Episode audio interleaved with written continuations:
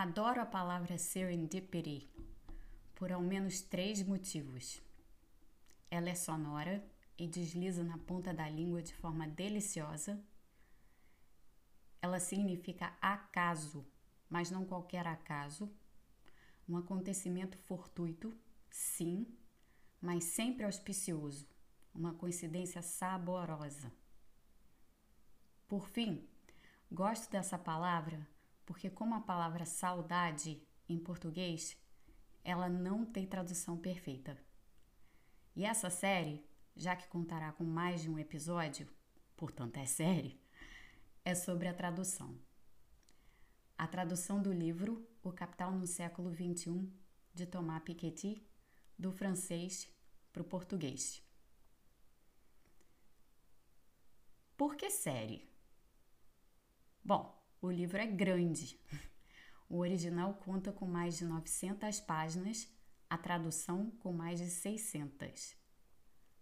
Além disso, o tema de que trata, a desigualdade de renda e riqueza no mundo, é complexo, repleto de camadas e de nuances. O livro, lançado originalmente em 2013 e logo traduzido para o inglês, ganhou as manchetes dos jornais por se transformar rapidamente num best-seller global. O que é muita coisa em se tratando de um livro de economia. Não tenho qualquer dúvida de que a magistral tradução para o inglês e o fato do livro ter assim alcançado audiência ampla ajudou muito a alavancá-lo e a torná-lo obra sobre a qual economistas e não economistas resolveram se debruçar, desbra desbravando as centenas e centenas de páginas. Como fenômeno literário, como primeiro de uma série de livros para não especialistas que abordariam o tema da desigualdade de formas variadas, não surpreende que agora tenha se transformado em filme. Eu ainda não assisti o filme sobre o capital no século XXI de Thomas Piketty. O livro foi traduzido por mim em 2014 e publicado no mesmo ano pela editora Intrínseca. A história de sua tradução se entrelaça com a minha própria. Daí também o motivo para tratar da tradução e do conteúdo do livro em diversos episódios. Não sei ao certo ainda quantos. Vocês terão de desbravá-los comigo para ver até onde chegaremos. Como virei tradutora desse livro? Por Serendipity. No finalzinho de 2013, se não me falha a memória, tive uma conversa com o pessoal da Intrínseca. Na época, eu já estava trabalhando no meu livro sobre a era Dilma, Como Matar a Borboleta Azul, que seria publicado justamente pela editora Intrínseca. E tinha acabado de saber também que eu retornaria aos Estados Unidos de modo definitivo dali a poucos meses. Eu andava bastante cansada do debate econômico no Brasil o que na verdade é uma espécie de condição permanente. A Intrínseca havia adquirido os direitos autorais para a tradução e publicação do livro, um golaço em se tratando da obra de não ficção mais badalada do planeta, sem exagero. Eles tinham algumas opções de tradutores, ainda que nenhum tivesse trabalhado antes com economia. A maior parte traduzira do francês livros de direito ou psicanálise, Lacan em particular, mas precisavam de alguém para fazer a revisão técnica do livro. Sobretudo, já que os possíveis tradutores não tinham intimidade com a economia. Eles estavam considerando a contratação de dois tradutores. A obra, afinal, e o pouco tempo para traduzi-la era um esforço para mais de uma pessoa. Combinamos que os capítulos seriam entregues a mim, um a um, assim que as traduções fossem ficando prontas. Sim, eu aceitei o desafio com uma mudança internacional para preparar outro e outro livro para escrever.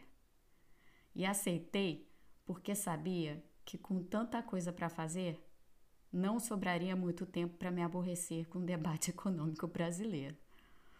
Aborrecer toma tempo e desse luxo eu não queria desfrutar. Até porque, entre escrever meu livro, planejar a mudança, tocar minha empresa de consultoria, dar aulas, escrever artigos para o Estadão e ainda por cima me aventurar a elaborar meus próprios contos, Bem, acho que vocês conseguem ter uma ideia do que falo. Eu costumo enterrar aborrecimentos com projetos diversos. É hábito antigo e tratarei um pouco mais disso nos episódios à frente. A mudança não ia ser fácil. Os meus filhos eram ainda pequenos e iam ter de se habituar não só com um país novo, um novo idioma, novos amigos, mas principalmente com a experiência de viver longe das avós, com quem eles tinham muito contato. Como a mudança era definitiva, precisava pensar em comprar uma casa, não viver de aluguel. Enfim, havia muito o que resolver. Mas aceitei ser a revisora técnica do livro de Piketty. Comecei a ler o livro em francês bem como a tradução para o inglês. Ai, a tradução para o inglês. Como uma boa tradução é capaz de mudar um livro por completo. Vou ser bem franca. O original não era muito bem escrito. O livro e a temática eram instigantes, sem dúvida, mas a prosa, a forma, eu sempre valorizei conteúdo e forma, convicta de que a forma enobrece o conteúdo. Não, forma não é adorno. Forma é o que dá vida à obra, seja ela qual for. A forma do livro no original não estava à altura da importância do tema nem das pesquisas desenvolvidas por Piketty que eram o objeto de análise do livro. O tradutor para o inglês, Arthur Goldhammer, é professor de Harvard, tradutor de Tocqueville, de Émile Zola, de Camus. Goldhammer transformou o livro de Piketty, sobretudo a introdução. A introdução de Capital no século XXI será o tema do próximo episódio do podcast. A tradição no Brasil, contudo, é outra. Não é costume dar nova forma a uma obra traduzida, mas sim de ser o mais fiel possível ao original. Portanto, eu aguardava ansiosa as páginas dos tradutores para ver o que fariam com aquelas páginas, centenas delas, a começar pela introdução. E eu confesso, foi a tradução para o inglês dessa obra que me fisgou de imediato. Passaram-se algumas semanas desde a conversa com a intrínseca. Eu continuava trabalhando no meu próprio livro e arrumando a vida.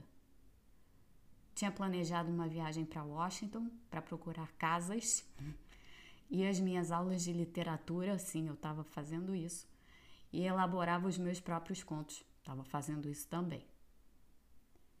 De manhã cedo, saía para correr na praia e os dias passavam e os dias passavam e nada de páginas. Até que elas começaram a chegar. Pedaços da introdução traduzidos por pessoas diferentes. Essa foi a primeira leva e de cara ficou evidente o problema. Não, o problema não eram as pessoas diferentes fazendo a tradução. Ambas eram tradutoras tarimbadas com larguíssima experiência. O problema eram os termos. Os termos econômicos que apareciam já de cara no primeiro parágrafo do livro. Querem ver? A introdução. A distribuição da riqueza é uma das questões mais vivas e polêmicas da atualidade. Mas o que de fato sabemos sobre sua evolução no longo prazo? Será que a dinâmica da acumulação do capital privado conduz de modo inevitável a uma concentração cada vez maior da riqueza e do poder em poucas mãos, como acreditava Marx no início do século, no, no século XIX? Ou será que as forças equilibradoras do crescimento, da concorrência e do progresso tecnológico levam espontaneamente a uma redução da desigualdade e a uma organização harmoniosa das classes nas fases avançadas do desenvolvimento, como pensava Simon Kuznets no século XX? O que realmente sabe sabemos sobre a evolução da distribuição de renda e do patrimônio desde o século XVIII e quais lições podemos tirar disso para o século XXI? Esse é o primeiro parágrafo da introdução do livro do Piketty. Aqui já aparecem termos: desenvolvimento econômico, distribuição de renda e patrimônio, enfim, uma concentração de riqueza, vários termos que têm uma tradução específica em economia e que difícil é para alguém que não seja da área traduzir esses termos com exatidão.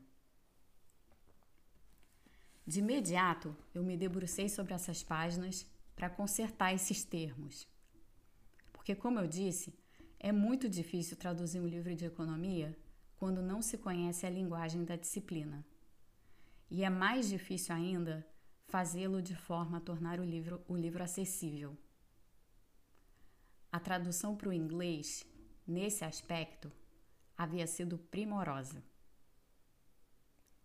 Depois de alguns dias de trabalho, mandei para a intrínseca minha, minha revisão com todas as marcas. Parágrafos inteiros haviam sido reescritos, o texto estava repleto de observações, comentários, sugestões. E foi quando me perguntaram: Mônica, por que você não traduz o livro? Pois é, por que não? Serendipity. Até os próximos episódios.